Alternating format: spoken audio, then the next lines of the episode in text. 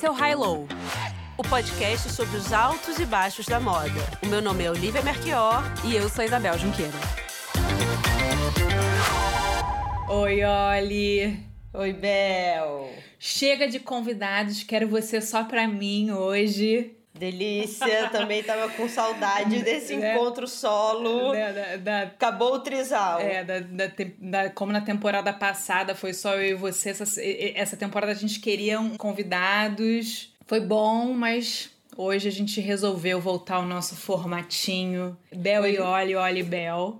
pra gente falar as nossas besteiras, né? Exatamente. Eu também tava com saudade, né? De fazer essa conversa mais abertona, assim. É. E aí a gente tava conversando né, sobre o que, que a gente fala. Olivia, você tinha sugerido o quê? Geração. Cultura e consumo, eu é. acho. Aí eu falei assim: ah, e se a gente fizesse sobre subculturas hoje? E aí a gente foi montando quebra-cabeça. A Olivia falou sobre um, um, texto que ela leu, que depois eu li também, muito bom, da Vivian Whiteman na L Brasil, né? É, que falava um pouco sobre isso, né? Como a subcultura vira produto, né? Depois é, as capturas, né? É. Dos discursos e dos ativismos, e que tudo vira um grande produto e que deixa a gente um pouco baratinado, né? Porque a gente entende as relevâncias das pautas, mas também a gente vive num mundo muito agressivo em termos dessa captura dos discursos para vender coisas. Inclusive, um amigo meu me mandou um TikTok de alguém não vou lembrar quem era o autor, mas era uma menina fazendo uma paródia com a ideia do pink money, né? Então a gente está aqui no, no mês do orgulho LGBTQI+, e a paródia era uma menina com um Tupperware na mão, brincando, né? Obviamente lendo um texto onde ela dizia: é, Oi, é, a nossa empresa é amiga dos gays. Esse Tupperware é gay. Então, se você quer um Tupperware para apoiar a sua causa e vida gay, compre esse Tupperware. E assim, é muito engraçado, assim, é triste, mas é verdade, é. né? É o que a gente tem visto. São empresas que não têm nenhum laço com, com as questões, nenhum laço real né, na estrutura do dia a dia delas, né, do, do, do trabalho em si mas vão, opa, pessoal, vamos vender isso aí para fulano, porque agora tem que falar sobre isso. Eu, eu acho que esses despautérios, né, tem, tem levado a gente a precisar repensar que tipo de cultura que a gente vive, né, que é uma cultura de rede, de passar mensagem, de estabelecer é, fortalecimento de identidades, né? identidades essas múltiplas que cada vez se multiplicam mais, o que é ótimo, né? É. Essa, essa fragmentação para as pessoas quererem ser exatamente se identificarem com aquilo que elas são mas ao mesmo tempo dentro de um sistema voraz, né, que vende tudo, que é. mercantiliza tudo, que capitaliza em tudo, né? Eu estava até conversando com uma amiga minha, não sei se você sente isso na, na Europa, mas uma amiga minha que está na Itália, e ela estava falando que ela sente que no Brasil, exatamente por causa do empobrecimento, né, das pessoas, é quase como se não tivesse outra alternativa do que se sujeitar. É né, a, esse, a esse lado mercantilista do discurso. É, é quase como se não houvesse uma, uma possibilidade de você se inserir e sobreviver né, sem ter que vender a sua identidade para algum lugar é, é muito complicado porque ao mesmo tempo que as redes, né, principalmente iluminaram esse rosto multifacetado, né, de pessoas que são diferentes e que têm desejos e, né, e se identificam mesmo com de, de, maneiras diferentes, que têm comportamentos diferentes, mas ao mesmo tempo. A chata e esvazia, né? Redes, a chata e esvazia e vira um produto que é um produto que é substituível, uma linha de produção, né, uma usurpação do discurso para vender Tupperware. E, e eu lembro quando você me disse até sobre o Instagram, quando o Instagram começou a botar as lojas, a coisa da compra, né? E você falou, cara, que saco, né? Não era assim. E agora eu acho que as redes mostraram o seu principal objetivo. Ficou agora né? tá, agora tá escancarado, né? Assim, é, é muito agressivo. É muito assim, para ver um vídeo no YouTube de 10 minutos para cinco vezes. Para cinco vezes, assim, no meio, sabe? Com, é. com, com propaganda. Mas é, eu acho que a gente pode, poderia começar esse episódio pensando no que é subcultura. Existem várias definições. A definição mais simples, né, que é a subcultura, é uma cultura dentro da cultura dominante, né? Então tem um grupo de pessoas que vai ter valores, vai ter uma estética, vai ter um discurso que se diferencia da cultura dominante. Mas ela pode coexistir com essa cultura dominante, né? Então se a gente pegar exemplos de subculturas étnicas, por exemplo, se a gente pensar nas colônias de imigrantes alemães que vieram para o Brasil no século XIX e século XX, se integraram muito bem, falando dialetos com, com as roupas tradicionais deles, se integraram. É, Blumenau foram, ainda está aí resistente. Exatamente, foram super aceitos, inclusive existem várias, né, várias escolas né, no Brasil escolas alemães e coisa e tal. Se a gente pensar, né, por exemplo, nas subculturas de origem africana, já, né, do Brasil, aí já a história é um pouco diferente. Mas eu acho que o que é interessante aqui pra gente, né, porque é um podcast de moda, é pensar as subculturas jovens que começam a pipocar, principalmente depois da Segunda Guerra Mundial, que aí tem mais essa, essa questão de conflito geracional. Aí são subculturas que vão contra, tem muitas subculturas jovens também que são contraculturas, como os hippies, se a gente pensar os, os beats também. Quando eu penso subcultura, eu sempre penso na ideia de margem, né? O que que tá à margem e é. o que que tá no centro centro, sendo que esse centro é esse, esse centro de consumo, né? Então, as pessoas que estão que, que ali né, na, na no, nos principais centros urbanos, né, que são as pessoas para onde toda a publicidade é direcionada é, e todos os produtos são pensados naquela, naquela, naquelas pessoas.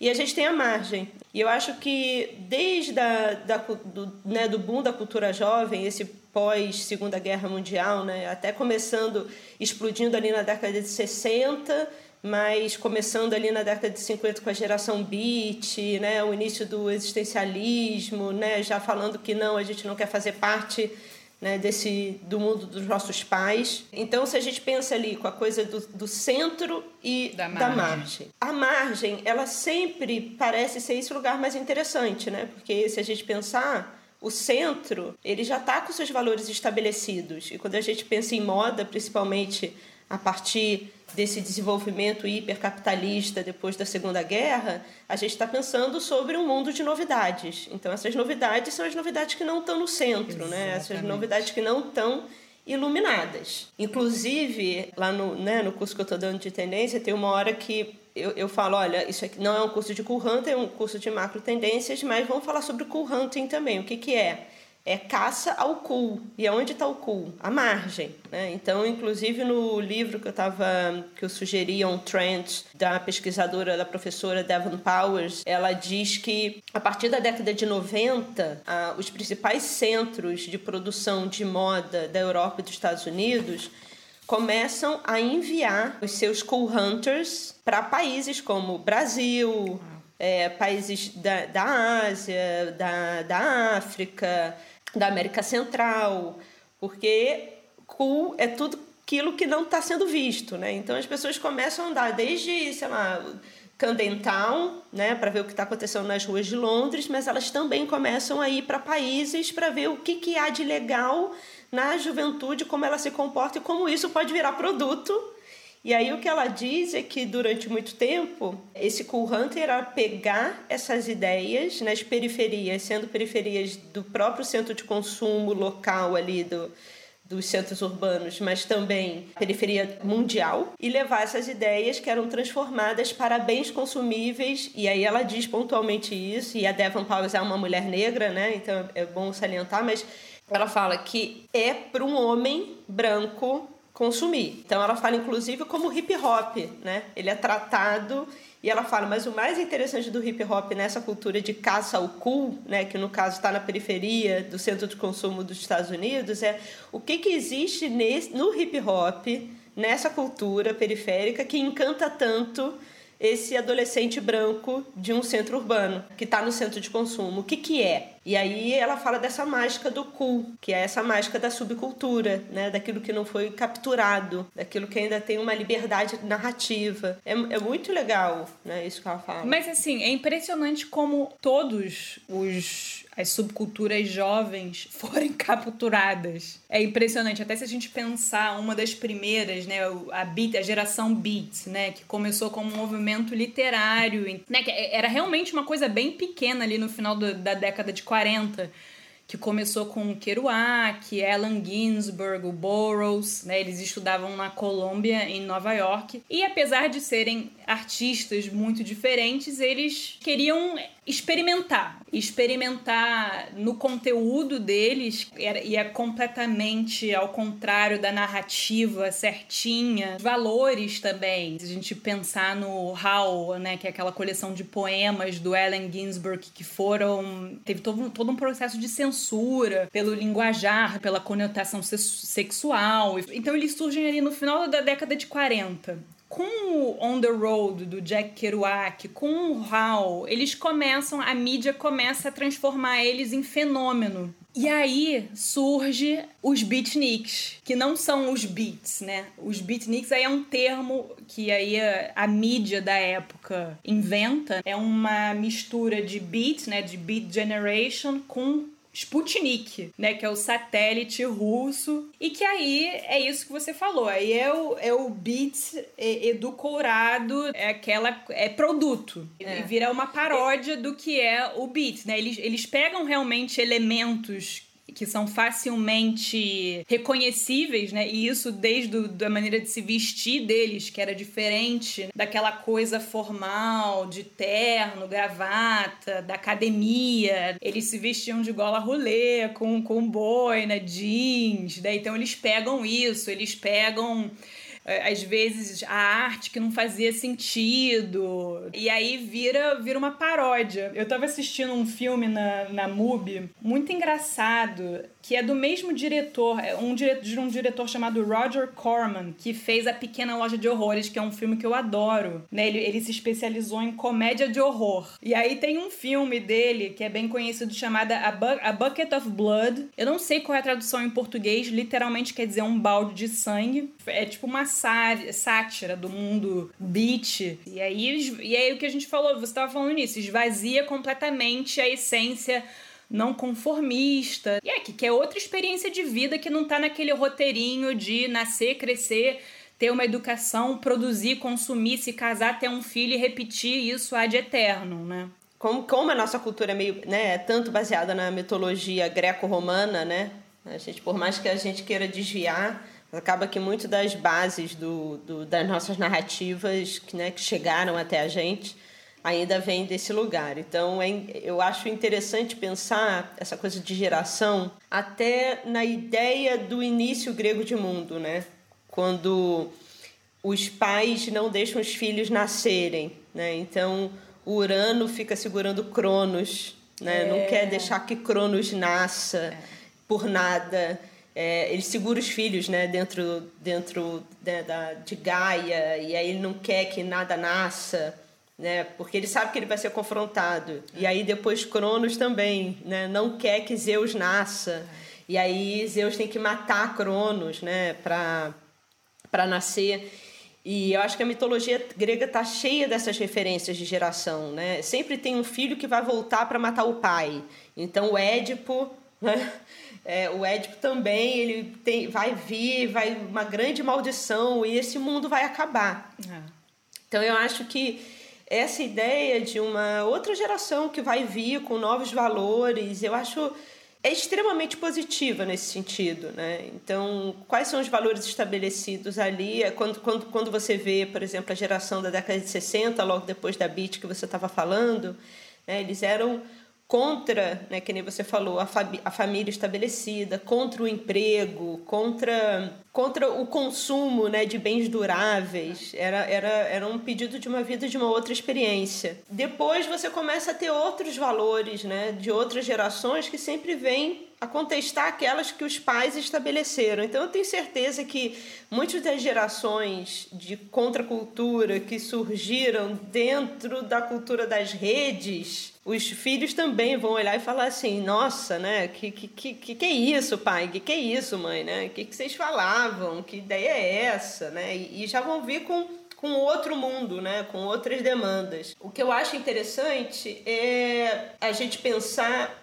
esse desenvolvimento ao longo da história. Então, você falou da geração beat, depois tem a década de 60, que é um momento importante para a contracultura, com os atravessamentos que, que a gente tem dos meios de tecnologia. Né? A, gente não consegue, a gente não pode pensar contracultura sem pensar em tecnologia. Então, década de 60, por exemplo, é o momento da contra a cultura jovem, da cultura jovem sendo vista como algo muito interessante, inclusive para o mercado consumidor, para vender coisas para essas identidades que estão sendo criadas, essas novas identidades através da televisão. É, então, é... os beats não tem tanto isso, né? Era, tem é, no cinema, ele tiveram muitos filmes assim, no final da década de 50. Esse o, o, Um Balde de Sangue é de 60. E tem também um filme baseado num livro do Jack Kerouac muito bom chamado Os Subterrâneos, que aí se passa nos clubes de jazz. O alter ego do Jack Kerouac se apaixona, né, por uma mulher é, de espírito livre. Ele descreve como ela era na, na vida real, né, na, uma mulher com quem ele teve um caso que era é, meio Cherokee, né, ela tinha origem Cherokee e origem afro-americana.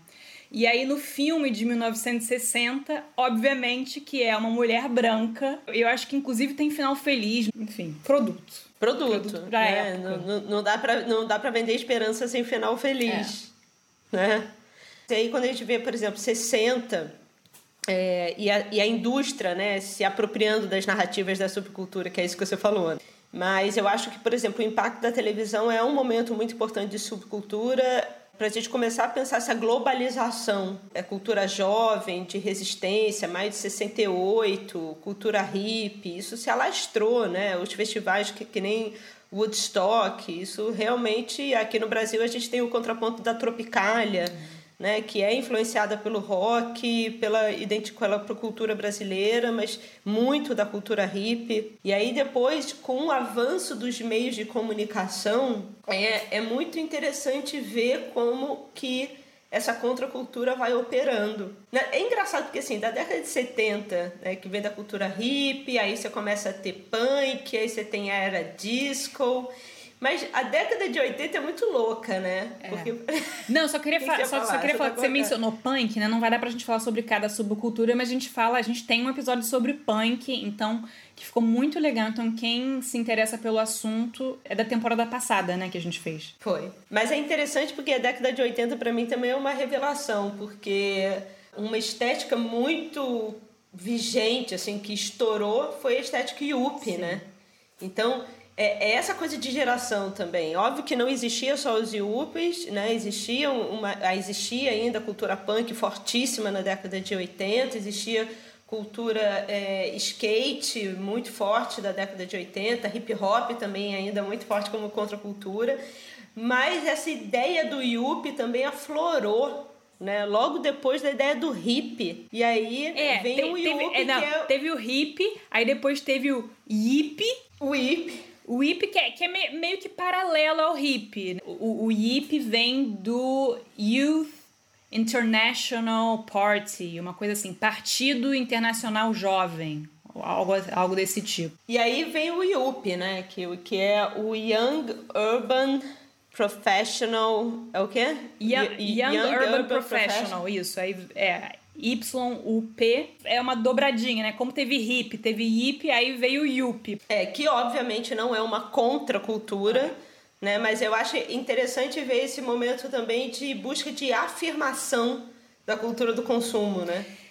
Porque acontece é, isso também em algumas mas, gerações. Mas de uma eu certa... acho que, inclusive, a gente está vivendo isso nesse momento. É, tá? Assim, o yup não é contra a cultura, mas é contra a geração contra a geração anterior. dele, anterior, né? Que aí era a geração que queria o conforto, que, o conforto suburbano. Estava lendo uma matéria muito legal na New York, né, na revista. E aí ele começa a explicar um pouco Nova York. Aí fala Nova York na década de 70, que as pessoas ricas, bem-sucedidas, saíam dos centros. Né, iam para os subúrbios. E aí. É o que está acontecendo agora também. Ó, ó, ó. É.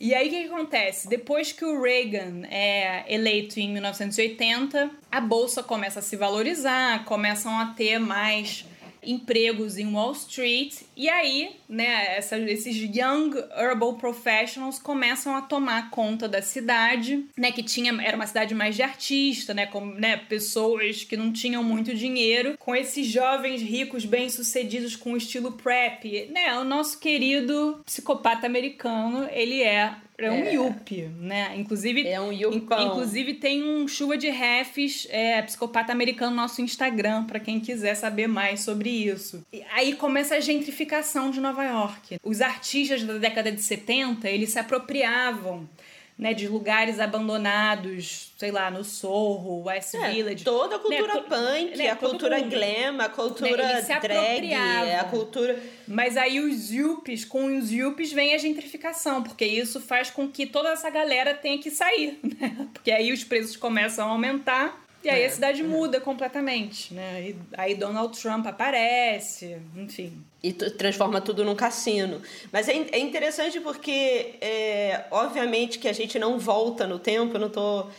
não tô falando que estamos de novo na década de 80, mas às vezes eu entro nessa, nessa análise, sabe? Porque a gente acabou de vir de um momento de muita briga sobre questões de sustentabilidade, de gênero, racial. Ainda estamos, obviamente, né? mas de certa maneira agora, e que é uma relação muito parecida com a década de 70, desse, desse lugar da identidade, e aí, logo depois, você tem 80. E aí, quando eu vejo essa explosão das fintechs, do mercado financeiro de novo, né? o, mercado, o mercado financeiro se ramificando para as pessoas mais pobres, e essa ideia do, do jogo, né? da, da jogatina, do aposte, você vai ganhar. E aí você aparece esse bando de guru né? ensinando: olha, você não está rico porque você não quer. É, inclusive tem na Netflix também é, uma, um documentário sobre dinheiro, uma, uma série sobre dinheiro, Uau. e o primeiro é sobre.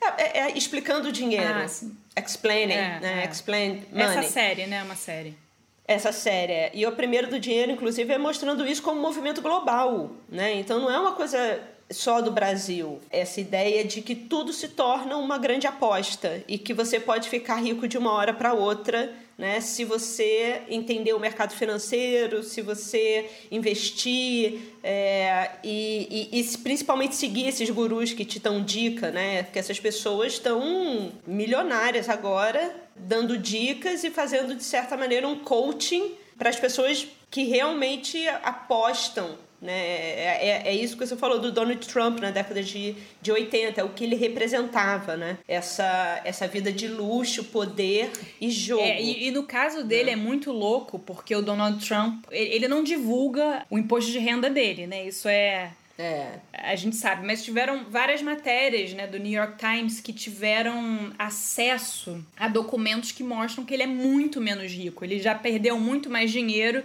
do que ganhou. Ele teve muito mais é, perdas, sabe, do que ganhos. Isso sem falar que ele já vem de uma família muito rica. Então, o Trump basicamente herdou isso.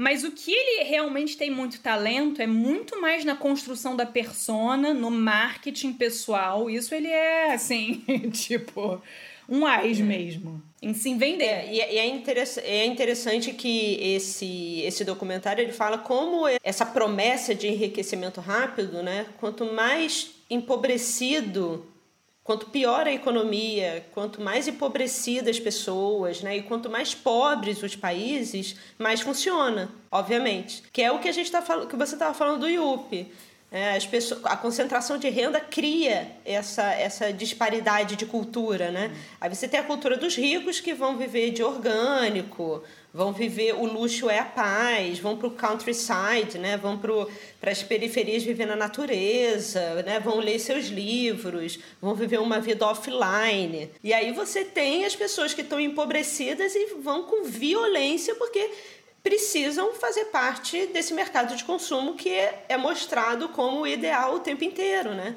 E aí a gente vê, ainda mais no Brasil, a falência das instituições de educação, é, a, a, a, a educa... que a gente sempre fala, né? A educação se tornando asset corporativo, né? As pessoas é. sendo educadas dentro das próprias empresas. Então elas são sendo educadas dentro de uma cultura que é a cultura do consumo, de ser um bom funcionário, é, de uma pessoa útil para fazer certas coisas. Eu acho que uma das coisas mais que me, me chocam é, nesses últimos tempos é ver como para diversos artistas de subcultura de até pouco tempo, o grande ganho foi começar a se denominar CEO. CEO principalmente da, os comunicadores, as pessoas de entretenimento, essa ideia do empreendedorismo, que é o que a Vivian Whiteman fala na matéria dela. Nós não somos empresas. A gente pode ter uma empresa, mas nós não somos empresas. É. O seu grande objetivo de vida é se tornar um CEO,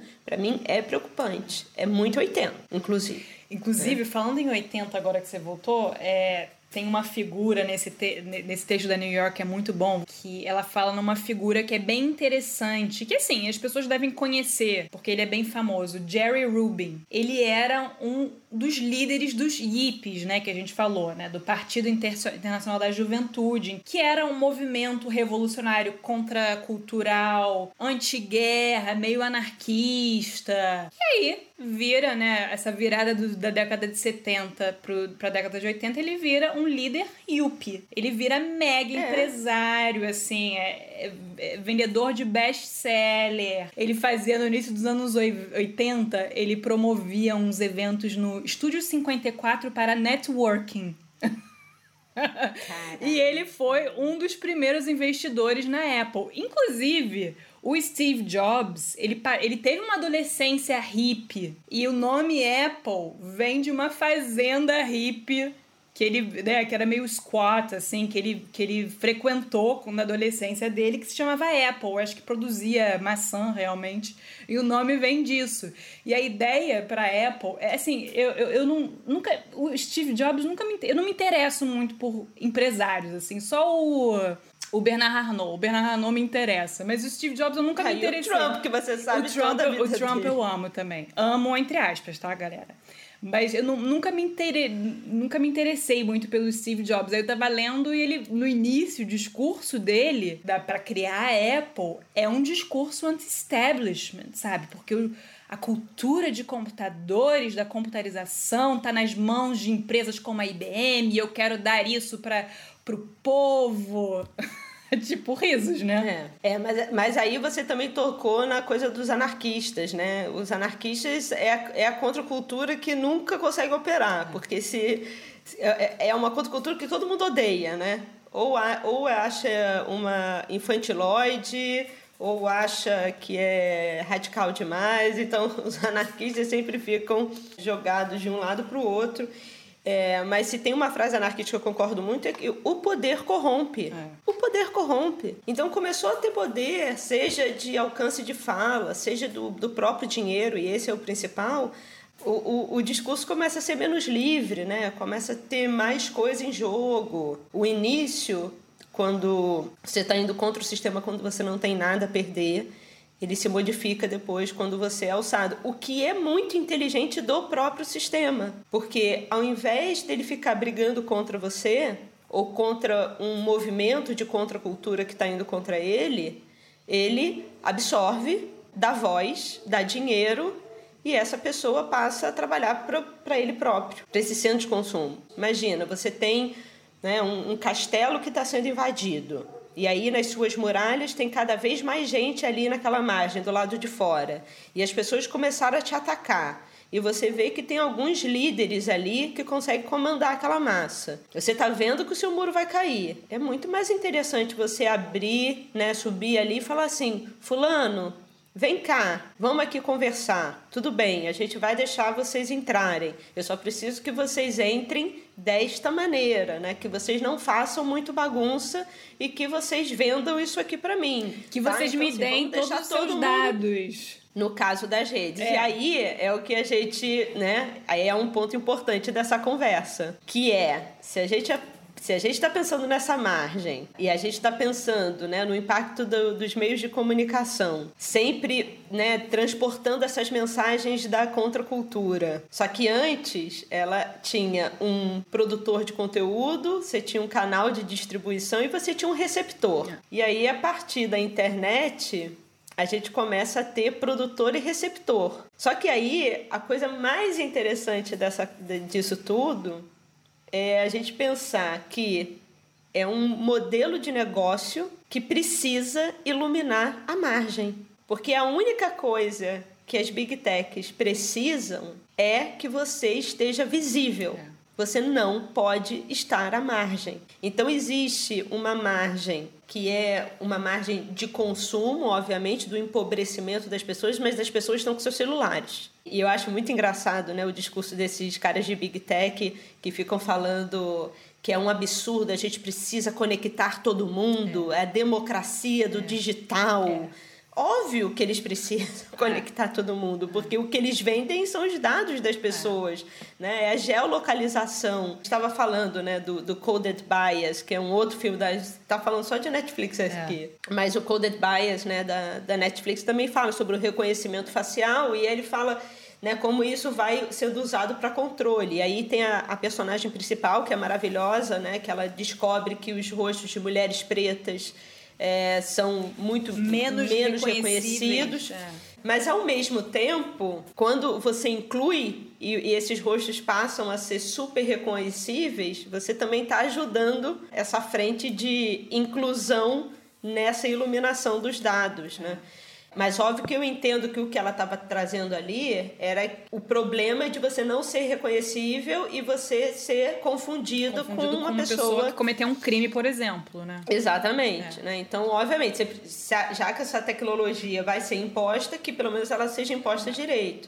Mas hoje em dia a gente já vê um grande grupo de contracultura, é. né? Hacker, de contracultura, contracultura da vigilância, né?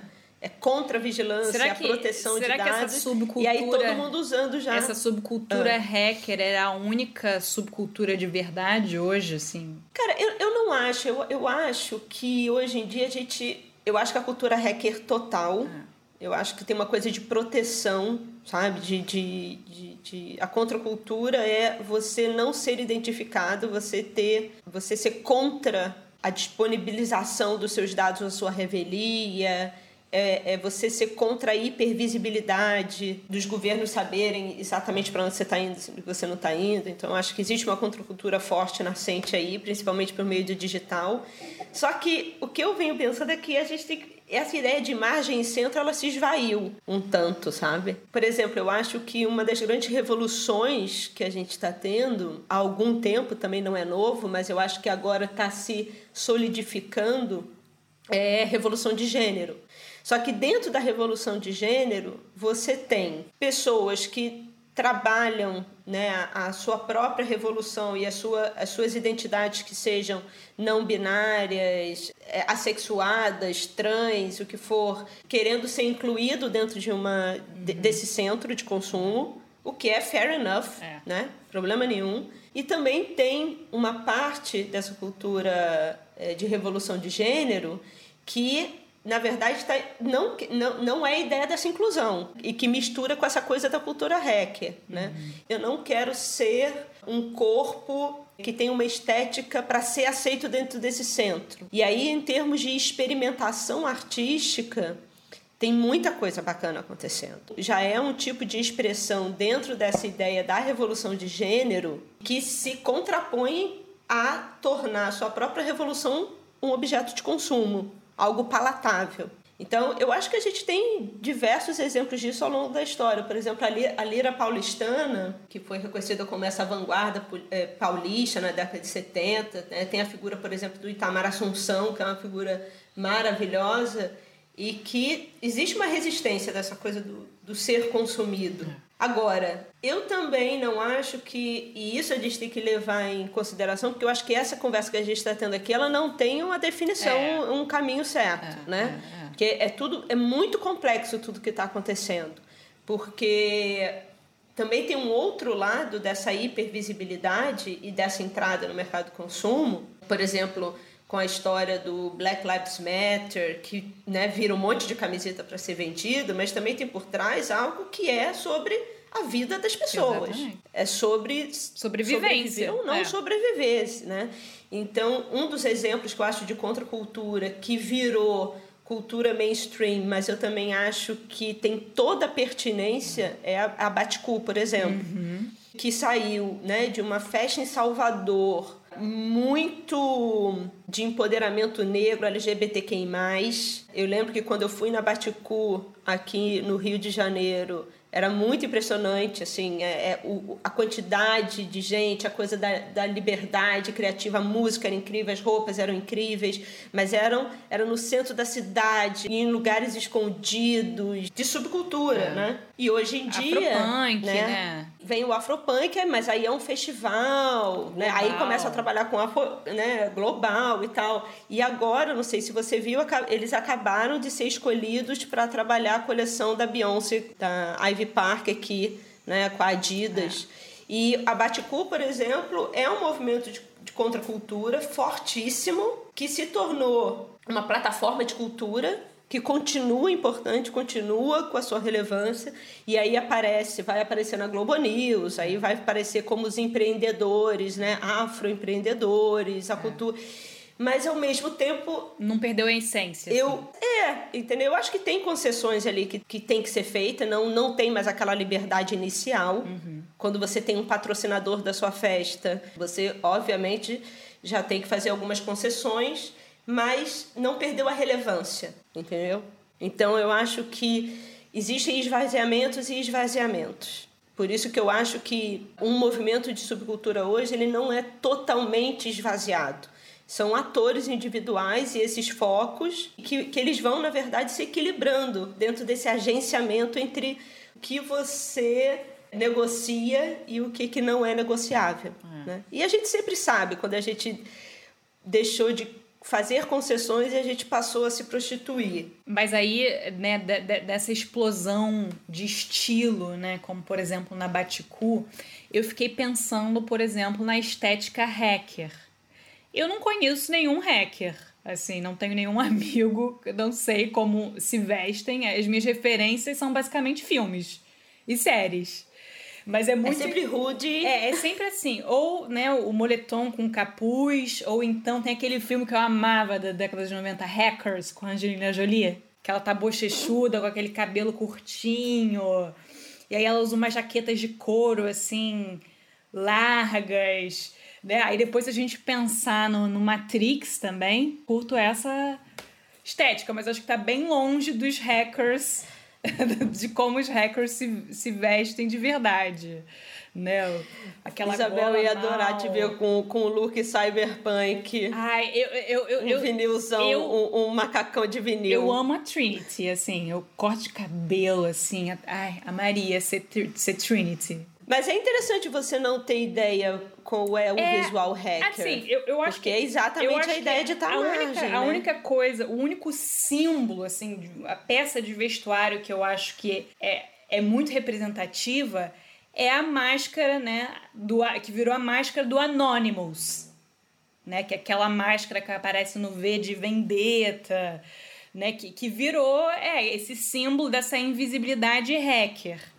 E eu tava pesquisando sobre essa máscara, eu falei assim, gente, de onde veio essa máscara? Eu falei, eu, eu achava que vinha da, do V de, de Vingança, né? Que, que é uma HQ do Alan Moore e do David Lloyd. Depois virou um filme em 2006 com a Natalie Portman e o Hugo Weaving, com roteiro das irmãs Wachowski, do Matrix. Né? E eu achei que a máscara. Olha a revolução de gênero aí, é, né? Ó, todas as revoluções né? ali. Mas eu tava pesquisando e a, a, a, essa máscara, ela vem do século XVII, Olivia. Sua máscara reproduz o rosto de um homem chamado Guy Fawkes, que era um inglês católico que tenta explodir a Câmara dos Lordes, né, na Inglaterra, para assassinar o rei Jaime I, que era protestante. Ele fazia parte de um grupo maior, mas como ele é a pessoa designada para né, acender o pavio, ele é meio que visto como a pessoa insurgente ou terrorista, tal. E aí ele é preso, enforcado. E aí depois, no final do século XVII, crianças de rua começam a se vestir como ele, né, que virou esse símbolo de insurgente, assim, digamos assim. E elas começam a usar máscara de papel com o rosto dele e com a maneira dele de se vestir. E aí depois pula pro, pra década de 80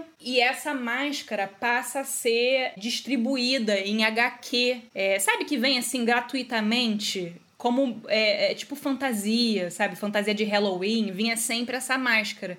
E aí pula pro V de Vingança e hoje em dia, né, virou depois um símbolo político, né, social. E hoje em dia acho que é o símbolo mais hacker, né? De resistência contra né, o autoritarismo. E, e é engraçado que você fala resistência, porque tem uma coisa que a Devon Powers, essa professora também desse livro da Tendência, eu vi uma palestra dela que ela estava dando em Portugal há pouco tempo e ela estava falando sobre, sobre cool hunting. Uhum. É, alguém perguntou para ela sobre cool hunting, se ainda existia essa possibilidade de encontrar coisas escondidas, né? Coisas cool que estão à margem, se existe essa margem ainda e tal.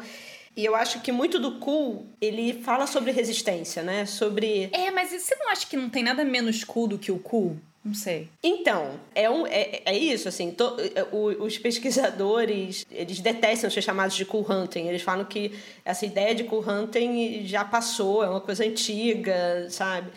É, só que o que ela estava falando é, ok, sobre a ideia de cool, né? Porque cool, você vê é, é, sempre tendo uma atitude. No mundo da moda a gente vê muito isso, né? São pessoas que não querem se esforçar para fazer parte de algo. Então, o cool na moda, por exemplo, eu sempre uso a metáfora daquela pessoa que contacta todo mundo para saber de uma festa e aí chega na festa com, aquela cara de ai, que saco essa festa, é, né? É, assim, é. é a coisa do, do, do fake cool, né? Mas o cool tem isso, né? Essa coisa meio que de não querer fazer parte, né? É. Eu tava passando por uma loja da Vans, essa coisa dos skatistas, né? Da, da Vans. E tem muito, né? Essa, essa cultura do, ai, ah, quero ficar andando de skate aqui. É, e não quero né, fazer parte de nada que seja né, estruturado desse centro de consumo. Mas isso tudo já está atravessado. E aí o que a Devil fala é que hoje em dia a gente precisa entender o, que, que é cool. Se a gente ainda quiser pensar em cool hunting, se ainda isso ainda existe. Porque ela falou, nos Estados Unidos, grande parte das pessoas acham o Trump super cool. Porque, que nem aqui com o Bolsonaro, ele é o cara que vai contra o sistema, é o que ele usa. É exatamente a ideia da contracultura. E ele usa o discurso da contracultura para se tornar esse messias né, da revolução. Eu lembrei por causa da máscara que você está é, falando. É. Então, é o cara que explode é, a Câmara do, né, do, do Senado, do, né, do parlamento. Mas é o mesmo cara que também pode ter uma narrativa deturpada e que vá querer explodir o Senado americano, porque entende aquilo como sistema. Então a coisa ela é tão atravessada é. hoje em dia do o que, que é essa visão do cool e o quem tá contra e quem tá dentro. Uhum. Né? Essa margem ela tá completamente iluminada e é interessante pensar de, essa margem iluminada porque ela é iluminada em termos de discursos, né? Todo mundo entra lá, dá sua opinião e tal, mas em termos de vida real, econômico, é uma, é uma disparidade absurda. Em termos de de concentração de renda, de enriquecimento. Então, existe uma margem de consumo das pessoas pobres ficando mais pobres, das ricas ficando mais ricas, mas ao mesmo tempo, dentro do mundo das redes sociais e da, da mensagem e dessas figuras de influência, porque essa máscara também fala muito sobre as figuras de influência, inclusive no V de vender, do V de vingança, ele fala do poder da ideia. Uhum. Quando ele morre, Logo, você lembra dessa parte? Logo no final, no quando final, ela bota ele no trem. E que ela tira a eu tô, máscara. Eu tô morrendo, mas a minha ideia. É. Eu sou uma ideia agora. É. Agora, é, essa ideia é contra, né? Porque é o mesmo discurso que é, a extrema-direita usa. É. Contra um sistema. É muito doido. É muito doido. E aí você, aí, e aí você vem toda a coisa da contracultura e da subcultura, que não é só a parte, entre aspas, boa, né? Uhum. Porque assim, eu vejo contracultura jovem, né? Quando é. eu penso nos hippies, quando eu penso no, na geração é, beat, quando eu penso na lira paulistana, quando eu penso nos punks, na disco, é, quando eu penso na Tropicália, isso tudo para mim é positivo. São reações falando, ah, gente, vamos pensar esse mundo de uma outra maneira porque ele está careta demais ou algo não está funcionando. Mas ao mesmo tempo, existe uma, uma subcultura, uma contracultura que é muito perversa. Né? O Kianon, por exemplo, é. é o auge da subcultura. E, e, ele tem toda uma estética envolvida. E essa importância da estética também para criar essa identidade de grupo Exatamente. subcultural. É quando a gente pensa no Kianon, quando a gente pensa é, na, na camiseta do Brasil, usado né, é. pelo, pelos bolsonaristas, isso é coisa da, da contracultura, o discurso da contracultura reivindicando um lugar de poder. E aí eu acho que o que eu comentei sobre o texto da Vivian Whiteman, que eu achei muito bom, onde ela fala que os laços sociais, né, e principalmente as possibilidades reais de você dar uma estrutura de educação, de saúde, uma estrutura né, de, de, de saneamento, né, de renda, de, de espaço público. Essas coisas elas estão sendo deterioradas na mesma velocidade que o mercado vem capturando e empoderando pela, aspas, é. pelo, entre aspas, pessoas. Né? Então a gente tem que pensar nessa, nessa dicotomia que existe de um mundo né, das relações, porque assim, se você precisar do sistema privado para você conseguir manter a sua, a sua vida dentro né, do espaço social, você está comprometido a consumir e a ser consumido. É. Comprometido. Não tem saída. E, e, e, é engraçado que quando você fala isso para as pessoas, tem muita gente que fala: gente, mas é isso aí, a gente vive dentro de um capitalismo. Mas também existem níveis é. De capitalismo. E a gente está num nível muito voraz, onde a gente está mercantilizando tudo, a gente está se vendendo por muito barato e a gente não está entendendo como coisas muito importantes estão sendo usadas para viabilizar, para incluir cada vez mais no espaço que é um espaço de controle, que é um espaço de venda de dados, que é um espaço de direcionamento político, espaço de efeito manada, é. né? Vamos odiar a Carol com Kai, vamos amar a Juliette, é. né? Não tem meio termo, não tem área cinza, é. né? É direcionamento de algoritmo na veia, né? É. E é muito louco, né? Como a legislação em relação a tudo isso, algoritmo, não existe, existe. não existe perspectiva, parece assim.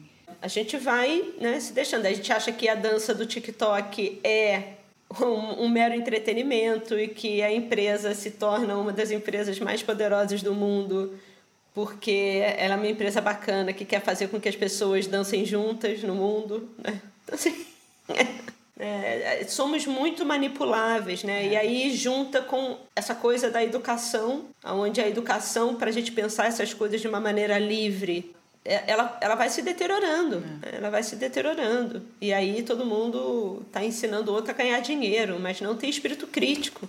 Na área de moda, impressionante também o consumo desse visual da subcultura, né? Mas também o descarte muito muito rápido. Eu esqueci que a gente sempre acabava meio baixa astral. Os nossos episódios. tipo, galera, não tem jeito. Galera. Não, mas tem jeito. Tem jeito, tem jeito, tem jeito. É, tem jeito. Não, eu, assim, eu, é... eu, acho, eu, eu acho, Bel, sinceramente, que a gente vai passar agora, a gente já está passando, mas a gente vai viver ainda um tempo desse momento meio volta anos 80, sabe? Que foi, para quem não sabe, né, no Brasil foi tido como a década perdida. É É, porque eu ia falar, né? Em momentos complicados, assim, também tem uma coisa da imaginação, da criatividade que começa a operar. Mas isso era, por exemplo, o exemplo da, da década de 70 de Manhattan, Nova York da década de 70, né? Que era um lixo, mas onde tudo legal acontecia porque tinha liberdade de acontecer. A década de 80 é muito mais perversa nisso, né? É, é a cultura do poder é, e não dá acho. tanto espaço. Não dá tanto espaço para coisas incríveis acontecerem, não. É, então Vamos acabar no baixo é triste mesmo. Ai, gente. Não, mas eu, eu, eu acho que. É, Me abraça, é... gente. Ai. Ai, meu Deus do céu, meu, que merda. Não, mas assim, tem, tem uma coisa, né? Eu acho que assim, é equilíbrio. Você não acha? É equilíbrio. Com certeza. É equilíbrio. Mas assim, também é, sonhar com olhos abertos. É. Né? Tem que sonhar de olhos abertos. Então, precisa aproveitar né, as possibilidades que se abrem, mas também ter esse olho bem ligado, né? Para também não, não, não se deixar esvaziar, não se deixar, se deixar sujeitar.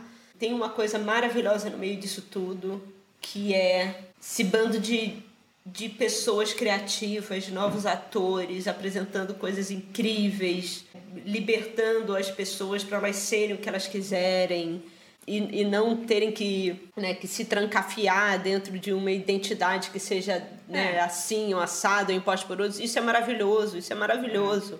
É. E eu acho que também a coisa da visibilidade no, no, no sentido de proteger vidas, é. né?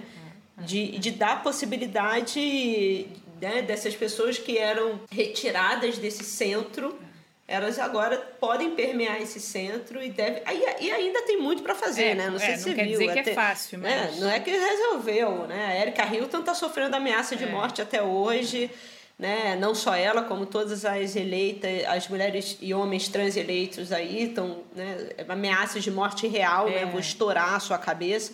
E, e hoje, por exemplo, acho que foi ontem isso tinha um, um, garoto, um cara negro no, no, de bicicleta elétrica no Leblon, você viu? Aí vem um casal falando que ele roubou a bicicleta. Então, assim, sabe, é, tem muita coisa para ser feita ainda. Eu acho que tem realmente muita coisa mudando.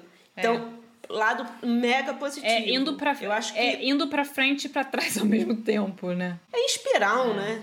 É em espiral, assim, eu acho que nem tem frente mais trás, assim, é tudo atravessado é. mesmo. Então, é entender o lado bom das coisas, mas também ficar atento no lado ruim das coisas, que é essa hipermercantilização de tudo, né? É transformar uma morte em cupom de venda, né? É, é, é, que nem a brincadeira lá que eu estava vendo, que eu estava comentando do TikTok, né? Vender Tupperware de uma maneira forçada, falando que o Tupperware é gay, sabe? Umas coisas absurdas, assim. E aí lembrar, né, que assim, temos trabalhamos com marketing, somos amigas de vários publicitários, está tudo certo, mas tem que lembrar, como a gente sempre fala, que marketing, que publicidade não é ONG, né? Agência de marketing não é ONG. Quer salvar o planeta, mas está querendo salvar o planeta recebendo um cheque bem graúdo de uma empresa, né, para vender alguma coisa. Então é só fazer essas separações, né? Só fazer essas separações, porque quando mistura isso é quando a coisa complica. Mas é isso. Amei passar essa horinha com você. Ai, também, Bel. Então é isso. E força as subculturas. É. Força as, sub, as subculturas do bem. As, subculturas, as subculturas do bem. Então é isso, gente. Para saber de tudo sobre todas as novidades do Hilo, como vocês sabem, no nosso Instagram, arroba Podcast. E enviem seus comentários, Será que tem algum hacker que escuta a gente? Tô querendo saber como você se eu veste. Eu ia adorar, mas eu acho que não, não é o perfil. Então, olha, até o próximo episódio. Um beijo. Um beijo, Bel. Tchau. Tchau.